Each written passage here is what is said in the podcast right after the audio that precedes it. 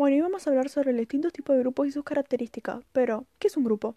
Entendemos como grupo el conjunto de dos o más personas que comparten las mismas intenciones entre sí. Hay distintos tipos de grupos con diversas características, los cuales son Grupo primario. El carácter principal es la afectividad. No son tan grandes y las personas involucradas no son reemplazables. Por ejemplo, la familia.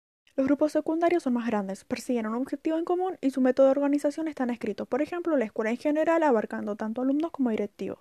El grupo de referencia se utiliza en modo de comparación para poder establecer conductas propias. Las personas no pertenecen y son reconocidos como parte del grupo.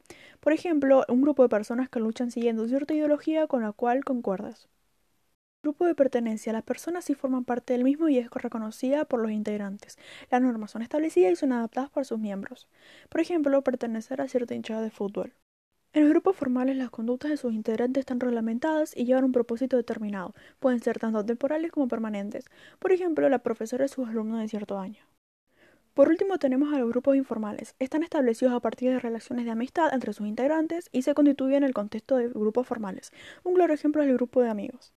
En conclusión, la importancia de ser parte de uno de muchos grupos para adolescentes es fundamental, ya que ayuda a que éste se sienta incluido y acompañado. Como vimos anteriormente, el adolescente se separa de sus padres y forma grupos externos a su entorno familiar, por lo que el hecho de sentirse que encaja en la sociedad es algo de gran importancia.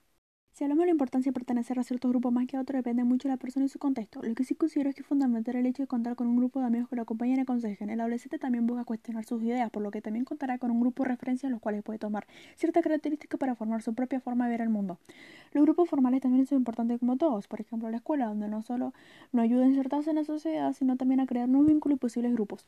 Si hablamos de grupo primario, la familia siempre tiene gran importancia en todo este proceso. El apoyo y la contención definirá la posible relación que tengan con ella en un futuro.